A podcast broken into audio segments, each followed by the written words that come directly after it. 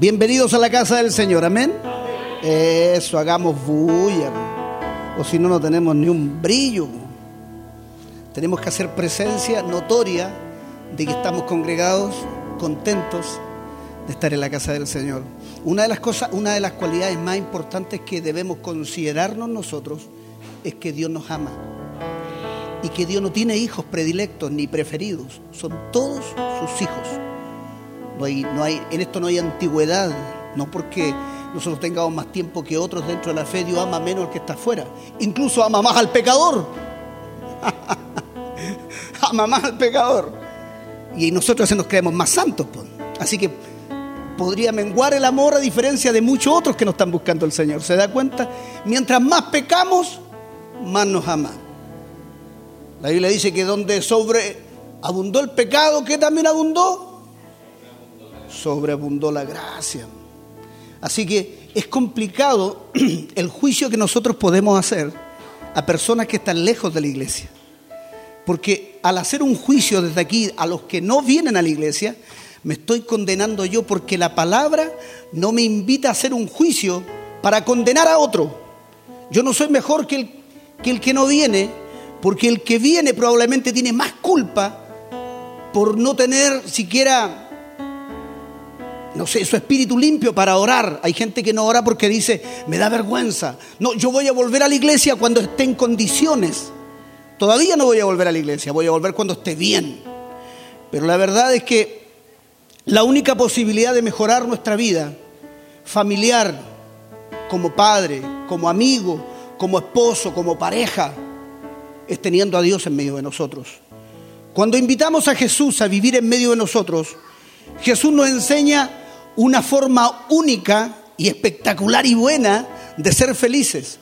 Mire qué agradable es cuando usted llega a su casa y se toma un café con su esposa conversando de cosas del futuro. Mire qué agradable es cuando usted está almorzando con su mujer y está planificando el futuro.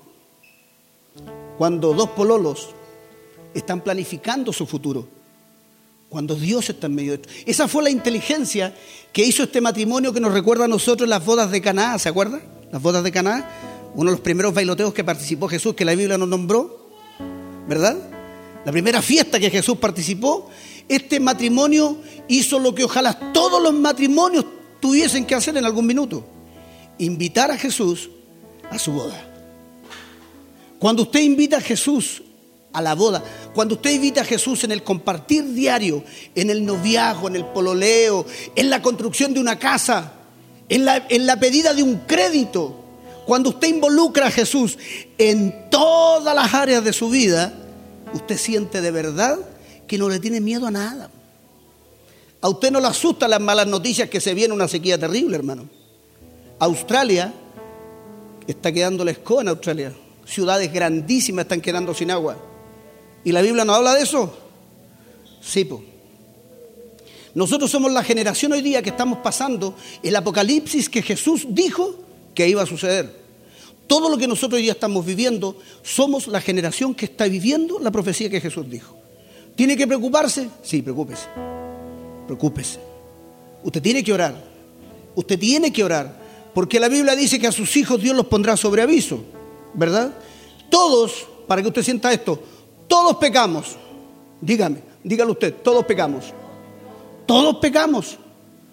El que no viene pecó y el que está dentro de la iglesia también está pecando. Todos pecamos en algún minuto porque nos, dejamos, eh, nos enojamos con Dios por situaciones que no tenemos, porque Dios nunca nos concede lo que le pedimos, por hermano. No nos dio la esposa que queríamos, los hijos que queríamos, la casa que queríamos, el auto que queríamos. Todo lo que tenemos a veces terminamos endeudándonos nosotros porque no le preguntamos a esta tercera persona qué es lo que tenía que hacer. Hoy día vamos a hablar de esto. ¿Qué necesitamos nosotros para parecernos un poco a Jesús? ¿Qué necesitamos nosotros para decir, tengo un, poquito de Jesús? Yo me despierto en la mañana y quiero evangelizar a todo el mundo, quiero decirle que Jesús le ama.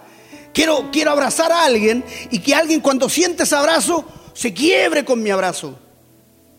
Quiero que alguien me diga, tú tienes algo diferente. Quiero que alguien me diga quizás, como le dijo Jesús al Juan el Bautista, no ha habido hombre en la tierra como Juan el Bautista. Las medias palabras que dijo Jesús de Juan el Bautista. No ha habido un hombre como Juan el Bautista. Y que Dios pudiese decir de nosotros, no ha habido una mujer como ella, como Cristina, como Liz, como, no ha habido una mujer como las mujeres del Centro Cristiano Vida. No ha habido hijos jóvenes. Todos nosotros tenemos una obligación como cristianos, no solamente venir a sentarnos y a escuchar. La obligación nuestra como cristianos es predicar el Evangelio. Esa es la única pega que Dios nos dio a nosotros.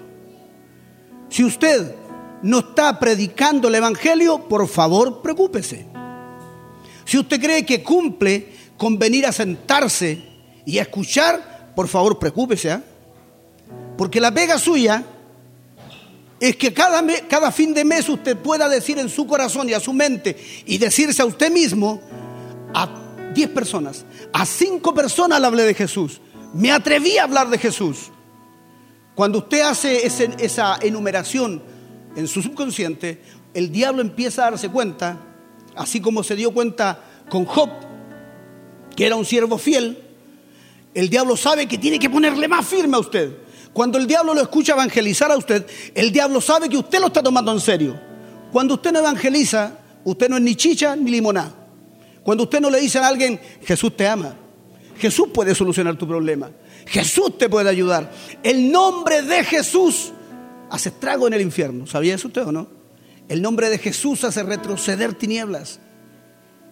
Vamos a hablar un poquito de lo que predicó Juan Bautista, de lo que predicó Pedro y de lo que predicó Jesús.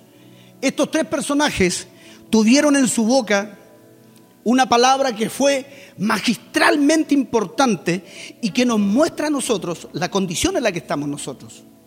¿En qué condición cree usted que está usted hoy día frente a Dios? ¿Como una persona que está menos pecadora de lo que era antes? ¿Como una persona que ora más de lo que oraba antes de conocer al Señor? Como, como una persona que no tiene ni un problema de sacar su diezmo y traerlo llorando a las pies del Señor? ¿Cómo está su condición hoy día? Porque si bien es cierto, las conductas, muchas de nuestras conductas, nosotros no las vamos a poder cambiar. Por eso es que tenemos que luchar con esta carne. Hay conductas dentro de nosotros que nos van a acompañar el resto de nuestra vida. Y a Dios le va a placer que sea así. Probablemente, y esta es, una, una reflexión que usó cierto hermano de aquí, la piedra en el zapato, si es que se acuerdan, ¿cierto? Va a ser constantemente esa piedra en el zapato nuestra conducta, nuestra forma de pensar, nuestra forma de mirar, nuestra forma de hablar, nuestra forma de actuar. Muchas conductas nos van a acompañar el resto de nuestra vida. Y probablemente sea el cable a tierra que Dios tiene para nosotros para decirnos, cuidado, cuidado, cuidado, están obrando mal, está sobrando mal. Cuando Juan Bautista empieza a predicar, empieza a predicar de algo que es muy importante. Empieza a predicar de arrepentimiento. Arrepentimiento. ¿Por qué Juan el Bautista predicaba de arrepentimiento? ¿Qué había en la tierra en ese minuto que hoy día esté todavía, ¿cierto? ¿Qué había en ese minuto, en esa época tan antigua, más de dos mil y tantos años atrás, que Juan el Bautista, su primer mensaje empieza a decir, a hablar de arrepentimiento? Si yo le pregunto a usted, ¿usted tiene algo de qué arrepentirse? Si yo le digo, siempre, me acuerdo que cuando leí la, bibliografía de Billy Braham, una de las le entregaron por primera vez a él el mensaje, un chico que nunca había predicado, y la iglesia se llenó de personas ancianas que manejaban mucho la Biblia, y cuando le dicen a Billy Graham que tiene que predicar, él se puso muy nervioso y dijo, ¿qué digo? Si yo nunca había predicado, nunca sé lo que se puede predicar. Y cuando él se sube al púlpito, lo único que recuerda y que viene a su memoria es, arrepentíos, arrepentíos, arrepentíos. Y lo repitió y lo repitió y lo repitió y lo repitió. Y todos esos viejos que estaban escuchándolo entendieron qué significaba eso. Cuando yo le pregunto a usted, ¿usted entiende por qué Juan el Bautista decía arrepentíos? ¿O estamos demasiado santos que no tenemos de qué arrepentirnos? Todos nosotros, usted y yo, tenemos un problema que es nuestro orgullo. ese nos acompaña siempre. Ese no nos deja que nos corrigen a nosotros. Nos permite estar en un lado más alto porque soy más viejo, porque usted es más joven, ¿por qué? No sé. Pero ese orgullo a nosotros es el que tenemos que empezar a dominar para que sea capaz, como la Biblia nos nombra a nosotros, a David, cuando cierto siervo salió a gritarle palabras muy fuertes a David, asesino, ladrón, sinvergüenza, tú que le quitaste el reinado a Saúl y bla, bla, y otro, otro de sus guardas que hizo matar a ese hombre. ¿Y qué le dijo David? No, no, déjalo. Probablemente Dios me está diciendo algo a través de ese hombre. Nunca sabemos en qué minuto un niño, un joven o cualquier persona puede manifestarse y decir cómo está nuestra conducta. Juan el Bautista empezó a decirle a la gente de la época, arrepentidos. Si usted mira hoy día su conducta laboral, su conducta estudiantil, su conducta de noviazgo, su conducta, no sé, si estudiamos la conducta del país, de los políticos, usted se da cuenta que hoy día, en la época de Juan el Bautista, hoy día, las cosas no han cambiado mucho. Siguen siendo los mismos problemas que hemos tenido. Juan el Bautista tuvo tres cosas que él tuvo que, que hacer entender al pueblo de qué cosas tenía que, que arrepentirse. Primero era la incredulidad. La incredulidad. En un pueblo donde habían una mezcla de dioses que era importantísima, Juan el Bautista habló de incredulidad. Arrepentimiento, incredulidad. Usted dice, yo no soy incrédula, yo no soy incrédulo, yo no tengo problema con esto, mi fe está intacta. Pero usted tiene que hacerse un estudio minucioso, bien, bien, bien minucioso, y preguntarse, ¿puedo ser una cristiana incrédula? ¿Me, ¿Seré incrédulo yo en realidad? Y de repente, dentro de las planificaciones que hacemos como matrimonio, ponemos en duda algunos proyectos que podíamos forjar y, le ponemos el, pero es que nos falta tanto, pero es que, no sé, a lo mejor no, a lo mejor no vamos a poder hacer estas cosas. Tenemos, yo conozco amigos que son cristianos que trataron de realizar proyectos que nunca se realizaron, no porque no hayan tenido el respaldo de Dios, sino porque no tuvieron la valentía para hacerlo. Porque aunque se hubieran equivocado, muchas personas que yo conozco que son hoy día empresarios exitosos, se equivocaron dos y tres veces, pero como sabían que será el negocio, lo siguieron y hoy día el dueño de la librería do Sur, una persona que yo conozco hace mucho tiempo, el dueño de la librería del Terminal, que es una persona que conozco hace mucho tiempo, le fue mal la primera vez a ellos. Pero lo intentaron, lo intentaron. Ellos sabían que tenían que hacer algo. La incredulidad nos visita a todos dentro de la iglesia. Tenemos el caso de un joven que se le acerca a Jesús y le dijo, le he hecho todo, todo, ¿qué me falta por hacer? Y cuando le tocaron el dinero, cuando le tocaron las cosas que eran importantes, su incredulidad impidió que las realizara. Por lo tanto, a veces nosotros estamos muy cómodos dentro de nuestra fe en nuestra casa. Estamos muy cómodos dentro de las bendiciones que Dios nos da, lo que nos causa a nosotros una incredulidad para ayudar a otros. Usted está obligado a pensar como pensó Jesús. Usted está obligado a creer como creyó Jesús. Una de las otras cosas que hizo Juan el Bautista es que dio testimonio. ¿Qué dijo? Hay uno que viene detrás de mí, ¿cierto? Que es más grande que yo, es más hermoso que yo, es más excepcional que yo. A ese seguirle. Hoy día tenemos a muchos pastores que por la forma de vestir, por la forma de hablar, por las pantallas gigantes que vislumbran, por la escenografía que es fenomenal, la gente juzga lo que ve más que la persona que está predicando. Siempre me acuerdo que cuando me tocó escuchar uno de los testimonios de un pastor que vino de Santiago, una de una iglesia que estuve cantando, dijo que le tocó invitar a hacer predicar a un hermano de campo. Y él estaba muy preocupado porque este hermano de campo no se vestía tan bien, pero él te dice que tenía fuego para predicar. Por lo tanto, tenía gente muy importante y pensó en un minuto no hacerlo predicar. Pero dijo que como ya el hombre estaba apasionado, lo dejó predicar. Dice que hasta la fecha no tenía un culto tan hermoso y tan lleno del Espíritu Santo como la que ese humilde campesino lo hizo sentir ese día en la iglesia. Porque usted necesita vivencias con Dios, a solas con Dios, no que se la muestre la iglesia aquí, no que se la muestre otro diciendo, oye, en la otra iglesia pasó esto. No, tiene que vivirla usted solo. Para creer en Dios, yo tengo que experimentar si este Dios que dice, clama a mí y yo te responderé las cosas que tú necesitas, yo tengo que creer en eso. Cuando yo caí hospitalizado por, por primera vez en mi psoriasis, que hace muchos años que no me da, estaba lleno de la mollera hasta la punta de los pies, y siempre me acuerdo que entró un canuto a hablarme a mi oficina, a, la, a la sala del hospital, y yo era católico, muy católico. Y él entra muy sonriente, porque esto es súper importante, hermana. Yo no me imagino a Jesús enojado predicando el Evangelio.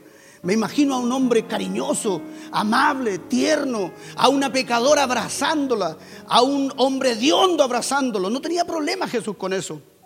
Este hombre se acerca al cuarto y me dice, permiso, ¿puedo entrar? Sí, ¿puedo orar por ti? Y yo, yo, ore. Si lo que más tiene cuando está hospitalizado usted es pena, pues y necesita cualquier ayudita, así que una ayuda espiritual extra, la católica, una evangélica, decía yo, y oró y me dejó tan bien, tan bien, que él me dice, ¿usted conoce a alguien aquí en Santiago? A nadie. Mi hermana veía fuera de Santiago, la Patricia, y yo le digo, tengo una hermana, pero está fuera de Santiago. Oremos para que venga ella, pues. Pero así súper optimista, así como el hermano Nelson que lo hace a usted, así. Entonces, de esa gente aprende uno. Entonces, me dijo, oró, me dijo, cuando terminó de orar, me dijo, su hermano lo va a llamar. Este hombre tiene sido como a las 11 de la mañana cuando oró por mí. Y yo incrédulo, me abrazó y se fue, pero yo quedé impactado por cómo era él cómo era él como persona, como cristiano. No, me va a creer usted que dos horas más tarde llega una enfermera y me dice, ¿usted el joven quién es de Talca? Sí, lo llamó su hermana, lo dice que lo viene el miércoles. Yo exploté en llanto, hermano. Fue una de las primeras veces en, ese clama a mí que yo te responderé que pude sentir de verdad que Dios sí escucha cuando uno busca. El tema es cómo convence a Dios usted. ¿Cómo convence a Dios? ¿Cómo Dios puede decirle a David, no hay como mi siervo David? ¿Cómo Dios puede decirle a Abraham, mi amigo? ¿Cómo? ¿Qué, hicieron ellos? ¿Cuál fue la oración de ellos que fue clave para tocar el corazón de Dios? ¿Saben lo que creo yo? Hay un minuto en la vida, yo creo estudiando la Biblia, que hay un minuto en la Biblia en que el llanto nuestro es un llanto sincero. No es un llanto para ver si a él sí me vende, a él sí, ahora sí, a él sí lloro, yo, yo lloro de verdad, a, lo mejor, pero si yo lloro en esto, pero hay un llanto en particular, el llanto que hizo la mamá de Samuel, porque ella, la Biblia dice que estuvo orando mucho tiempo, ¿cierto? Pero una vez lloró diferente, una vez logró que ese llanto fuera diferente a todos los otros llantos que habían. Por eso es que cuesta sacarle un milagro a Dios, por hermana.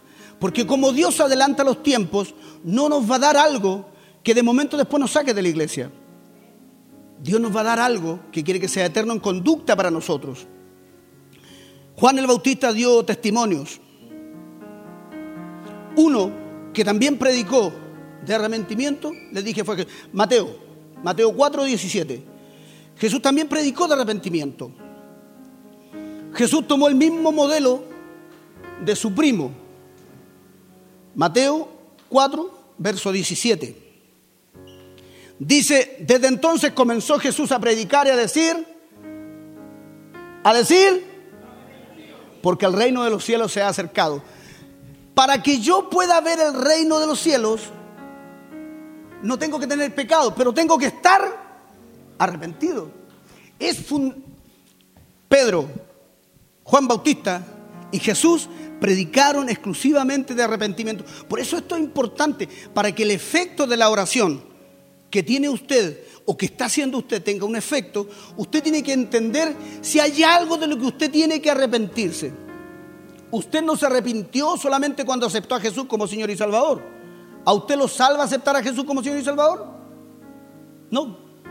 Tenemos muchos hermanos en la fe que nos causan más vergüenza hoy día que un, día hicieron el mismo juramento que nosotros hicimos y que lo vemos tomando, diciendo grabatos, robando, otros quedándose con la plata de los hermanos de la iglesia, lo que hoy día la televisión nos informa y nos juzgan a todos igual. Y nosotros como cabros chicos tenemos que estarnos justificando. Nosotros no pertenecemos a esa iglesia, sí, pues nosotros somos de otra iglesia, mi pastor es una persona humilde, no es como ese pastor. Pero así es. El arrepentimiento que Jesús tomó, el arrepentimiento que Juan tomó, no lo tomó simplemente por un fetiche. En algún minuto Dios y Jesús lo conversaron en el cielo. Esta es la clave que yo necesito para que la gente me crea a mí. Arrepentirse. Hay errores, hermano, que usted y yo tenemos que no hemos sido ni capaces de contársela a Dios en una oración. Hay errores que nosotros tenemos que no la hemos contado porque nos da vergüenza decirle a Dios, me arrepiento de esto, me arrepiento, porque creemos que como Dios lo ve, Dios ya me perdonó. Entonces nuestra oración es, Señor, tú sabes, po, tú sabes, po, tú sabes. ¿Ah? Y, Dios está diciendo, ¿qué? ¿Qué es lo que sé yo? ¿Qué estás haciendo tú? Que esta oración que hace en la iglesia no tiene efecto en tu vida. ¿Qué estás haciendo tú? Que te falta arrepentirte, que tu vida diaria no me involucras a mí. Es fácil venir a la iglesia y llamarnos cristianos. ¿ah? Ojo, es fácil. Lo que es difícil es manifestar a Jesús en medio de otras personas. Cuando usted, cuando yo llegué el, lunes al trabajo, ¿se acuerdan de que yo le había contado a una asistente social que tenía cáncer? Claudia se lo conté hace mucho rato atrás y ella y Dios la ha ido trabajando. Ella corrió, me abrazó y me dijo, Nelson, aprendí a orar y aprendí a sentir lo que tú me dijiste. Yo generalmente le digo a la gente, cuando te toque orar, conversa con Dios, pero dile todo lo que tienes guardado, no tengáis temor, porque la oración no es tan solo un Padre nuestro. La oración es tengo miedo de morir, me asusta este cáncer, ¿cierto? Me asusta, tengo miedo de morir. Y si Dios, tú le abres a Dios y le conversas honestamente lo que estás sintiendo, Dios te va a entender. Por lo tanto, Jesús dijo arrepentidos porque el reino de los cielos se ha acercado. Y el reino de los cielos entonces, ¿para quién es? ¿Para quién? Para los arrepentidos. Está clarito ese versículo. Ninguno que no se haya arrepentido, que no nos hayamos arrepentido, hermano, no va a entrar al cielo. Usted no va a entrar al cielo porque viene a la iglesia. Usted no va a entrar al cielo porque da diezmos. Usted no va a entrar al cielo porque canto bonito. No, no, no. Usted va a entrar al cielo porque su conducta cambió, porque usted se siente arrepentido. Mire, usted puede seguir cayendo en lo mismo, pero wow que le duele, hermano. Wow que le duele. Le duele muchísimo. No disfruto, aunque esto me atrae, eh, estoy ahí siendo tentado, pero me duele después orar. Me duele arrodillarme, me duele mirar a Dios cara a cara y decirle, eh, por 35 veces, Señor, por 100 veces de nuevo, Señor, caí de nuevo. Pero la Biblia nos dice a nosotros, no olvides de presentarte cada día como qué, como un obrero que no tiene de qué. Ese es el éxito que tenemos con Dios. Eso es lo que conocemos con Dios. No es cuántas veces hemos pecado, Él, la capacidad. Hermano, la vergüenza a usted se le pasa con Dios. El día, la, la primera persona que estuvo vergüenza, ¿quién fue? ¿Quién fue? ¿Cierto? Adán. Adán fue el primer hombre que tuvo vergüenza y que nos traspasó la vergüenza a nosotros. Y con la vergüenza nos hizo que no dijéramos la verdad. Esa vergüenza nos visita a todos. Cuando nos alejamos mucho tiempo de la iglesia y no le avisamos al pastor y no queremos venir porque es que hace rato que no voy, ¿cómo voy a aparecer ahora? Por lo tanto se aleja y dice, no, voy a ir a la iglesia cuando esté bien. La posibilidad que tengo yo de ver el cielo, mire, mire qué simple, es estar arrepentido. Veamos eh, el mismo capítulo, Mateo 26, 28.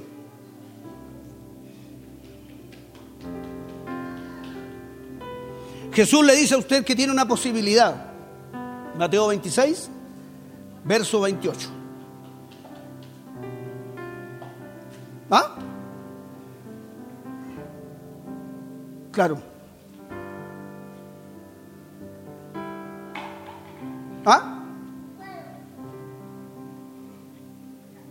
Sí, pues. ¿Ya?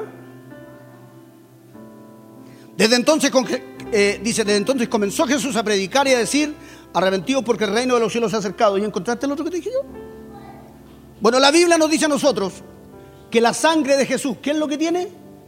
Cuando usted, cuando usted aceptó a Jesús en su corazón, ¿qué es lo que tiene usted cuando aceptó a Jesús? Tiene poder. ¿Tiene poder o no tiene poder? La sangre de Jesús es un nuevo pacto que usted hace con Dios. Cuando usted aceptó a Jesús como su Señor y Salvador, ¿ah?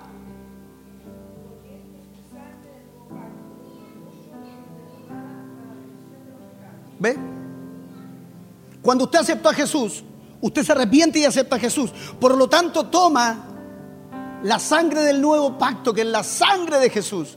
Usted ya por sus venas, por sus venas ya no corre la sangre de Anita María, ni de Margarita, ni de Tito Jara. Por eso es que cuando no nos hemos arrepentido, afecta mucho eh, contra Dios. Porque esto es mi sangre del nuevo pacto, que por muchos es derramada para remisión de los pecados.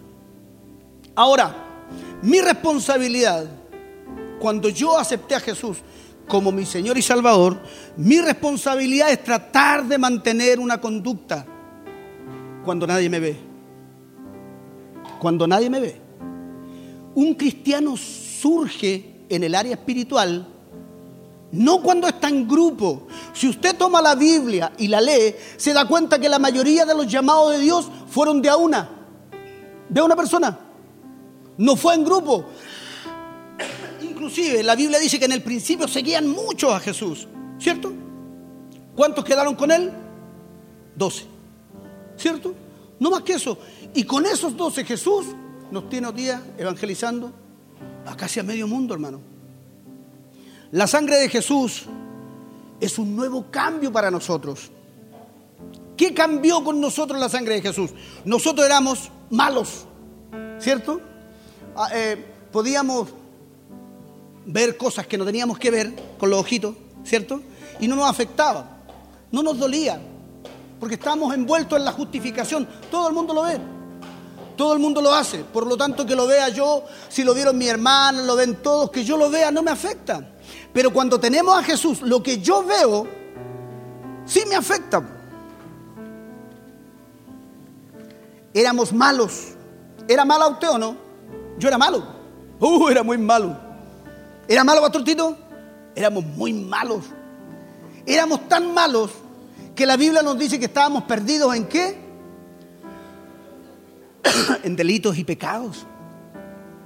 Fuerte, ¿ah? Habla por Tito. ¿Ah? Habla por Tito. Buena esa, buena. Esa es la frase Tito Jara esa. Habla por Tito. Estábamos perdidos en nuestros delitos de pecado. Teníamos justificación para todo, total, todos lo hacen. Y no nos sentíamos malas. Si el tema es que cuando conocimos a Jesús, se mete algo dentro de nosotros que ya nos causa temor. Cuando aceptamos a Jesús como nuestro Señor y Salvador, ya Dios, Jesús, no solamente ordena mi vida, ordena mi matrimonio. Cuando dos jóvenes que están pololeando tienen a Jesús, Jesús no tan solo ordena su pololeo, les dice cómo tienen que actuar en su pololeo al matrimonio, las cosas que compramos, cómo construimos nuestra casa, todo lo involucra a Dios. Cuando tiene a Jesús en su corazón, la tristeza desaparece de su vida. Usted sigue siendo atacado, sigue teniendo problemas, el enemigo sigue estando frente a usted, pero usted todos los días se presenta delante de Dios presentándole a su enemigo, porque la pega nuestra es que ojalá el enemigo no se vaya para el infierno que esta persona que trabaja conmigo, que me hace tanto daño, que no me gusta tanto, ojalá también se salve. Eso es lo que yo quiero. Y cuando usted tiene a Jesús, las cosas que son importantes que antes ya no le afectaban, es que usted le confiesa a Jesús con mucha honestidad lo que usted siente. Y aquí es rico. Aquí usted se sana. Este es el secreto de los psicólogos. Los psicólogos primero se dieron cuenta que diciendo la verdad, que cuando usted se sienta con alguien y le dice, cuéntame, la persona saca afuera, y esta persona que saca afuera, después le dice, wow, uh, qué delviandito, fui donde la psicóloga y me dice, miren, cómo me siento. Y de verdad la Biblia dice esto. La verdad nos hace libres, por mano. Yo odiaba mucho a mi papá y a mi mamá. No tuve tiempo de, disculparme con ellos, pero quedé con mucho dolor hasta los 35 años, dolido, no podía acordarme de ellos, no quería conversar de ellos. Tenía, hasta que alguien muy astuto me dijo, Dios te puede ayudar. ¿Y cómo? ¿Quieres perdonar? Y ya murieron ya. Pero sácalo afuera, sácalo afuera. Me hizo hacer algo que era excepcionalmente bueno con Jesús y créanme, sentí un cerro salir de mi vida. Y hoy día puedo acordarme de ellos, de los dos sin tener pena. Es como, como, me acuerdo mucho lo que dijo Anita María el, otro día cuando dijo que pudo ver esa mesa y ya no llorar. Porque aunque se echa de menos a las personas que uno ama, ya no te causa ese dolor, ya se sabe que se está mejor. Ellos están mejor. Ellos lo están pasando chancho allá arriba donde están. El tema somos nosotros que si los vamos a ver a ellos o no. Y si seguimos teniendo pena por ellos, nos vamos a perder la entrada al cielo. Vamos a Hechos 3.19. Hechos 3.19. El amigo Pedro, el que negó a Jesús, el que le dijo a Jesús, jamás. Esto, es muy fenomenal. Si usted toma esa lectura bíblica de lo que hizo Pedro, es la clásica persona que siente el primer amor y que toma un pacto con Dios genuino y le dice a Jesús jamás te voy a negar. Dice, así que arrepentidos. ¿Quién está predicando ahí? Pedro. Pedro. Así que arrepentidos y convertidos. Arrepentidos y convertidos para que sean borrados. Mire, mire que es claro este versículo. Mire que es claro este versículo. Así, y, ojo, y que la Biblia no está hecha para la gente de afuera. La Biblia está hecha para la gente que se viene a congregar. Así que es para nosotros esta, esta, esta advertencia. Así que arrepentidos y convertidos para que sean borrados vuestros pecados. Para que vengan de la presencia del Señor tiempos de refrigerio. Para que yo pueda tener paz, para que yo pueda llegar a mi casita, pese a lo que me falta, y sentir que Dios me está esperando y que yo me pueda sentar y decir gracias. Gracias Señor. Que yo pueda aprender la radio y escuche una radio cristiana, música cristiana y que yo pueda decir gracias Señor que simplemente me acueste y mire que tengo una cama cómoda y puedo decir, gracias Señor, gracias. Que tengo a alguien a mi lado que me ama, que me escucha, le puedo decir a Dios, gracias Señor. Que estoy proyectando futuro con alguien y que estoy programando ese futuro con alguien y le puedo decir a Dios, gracias Señor. Que puedo tener nietos que cambiaron y que le dan continuidad a mis hijos, o sea, a mi vida y a mi esposo, le puedo decir a Dios, gracias Señor. Cuando Dios ha permitido que esas cosas sucedan, usted entra en la calidad de decirle Señor, yo necesito arrepentirme. El llamado que nos hace Dios a nosotros es que si Juan, Jesús y Pedro predicaron de arrepentimiento, usted, nosotros, todos nosotros tenemos que pensar qué es lo que falta, cuál es mi rabia, ¿Cuál es mi rabia todavía? ¿Qué es lo que me falta a mí como pastor? ¿Qué es, lo que me falta a mí como siervo de una iglesia? ¿Qué es lo que nos falta a nosotros como matrimonio, como pololos, para sentir que estamos en paz? No sé si usted se ha, se ha despertado alguna vez en la mañana tan contento, tan contenta, de solamente de sentir que es hija de Dios. ¿Le ha pasado eso a usted? Solamente de sentir, decir, wow, yo soy hija de Dios. Yo soy un hijo de Dios.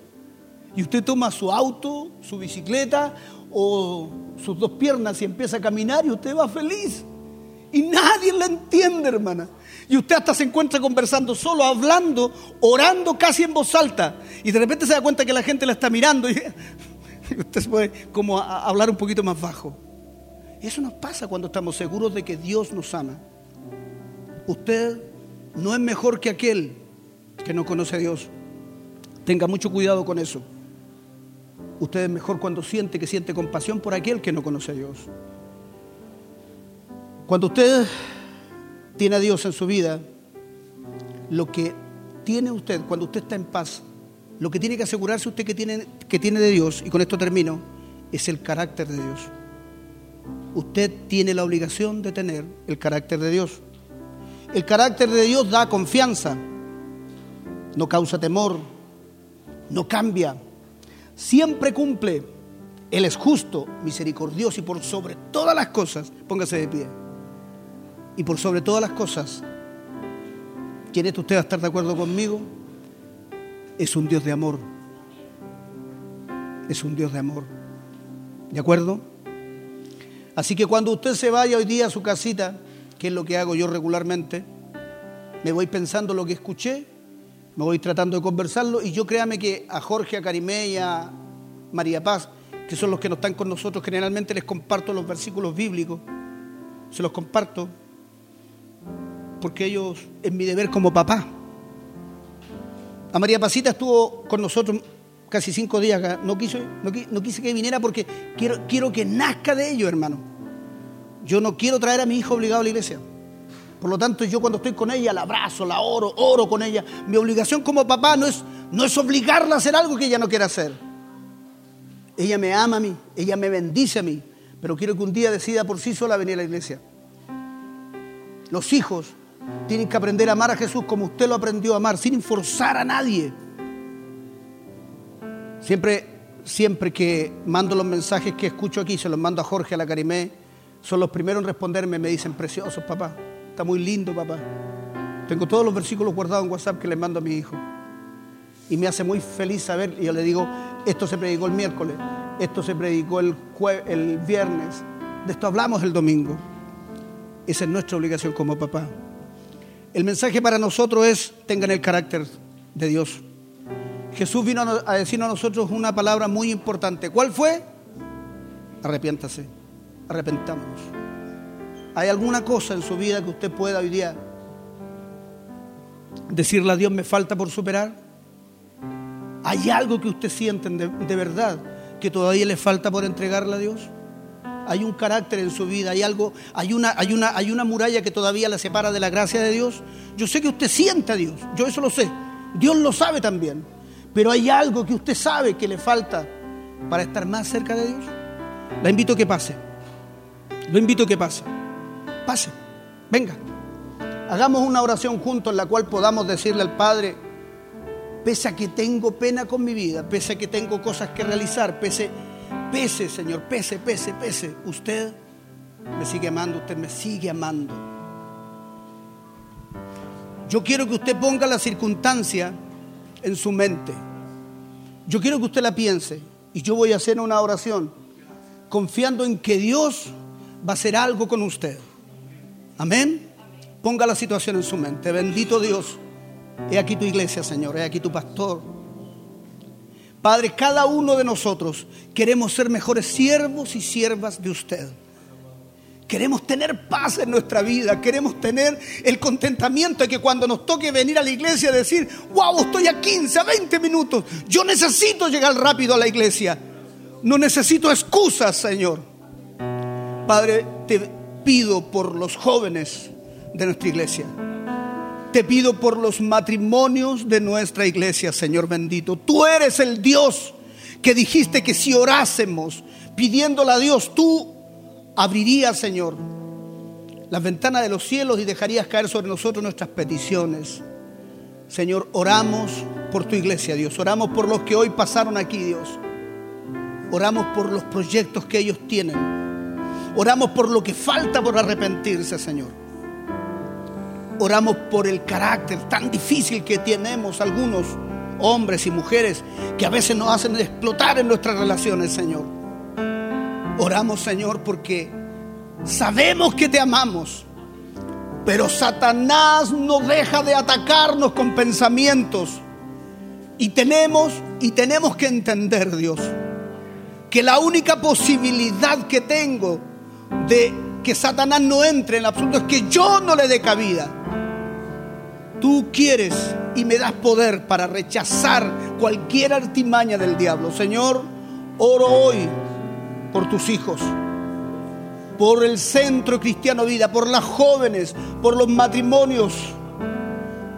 Señor, gracias, porque cada una de este matrimonio, de estos jóvenes, de estos que están haciendo futuro para matrimonio, quieren que tú seas la tercera persona, Señor, en medio de sus vidas.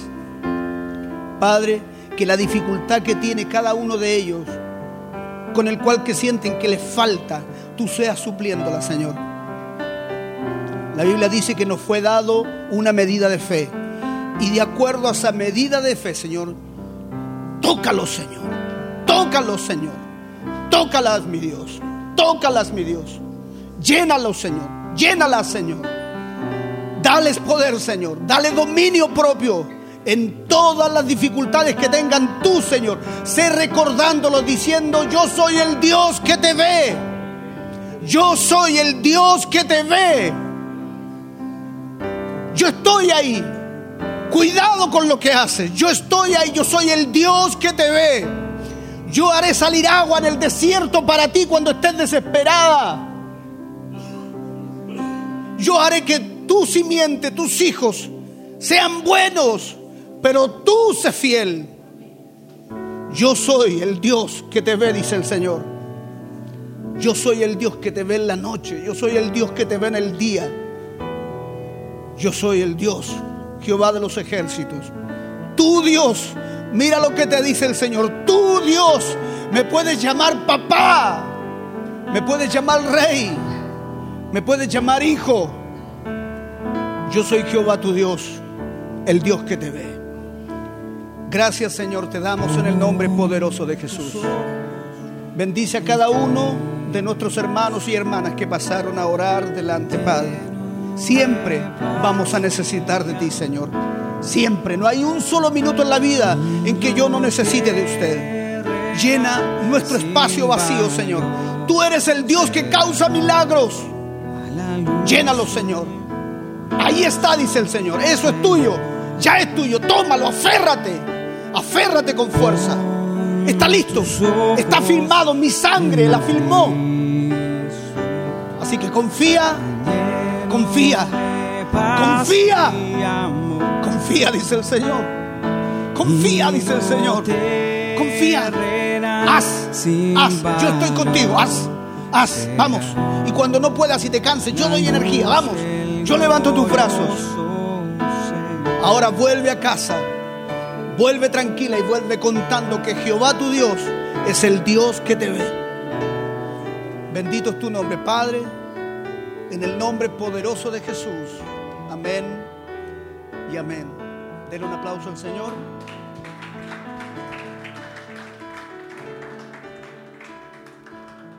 Amén.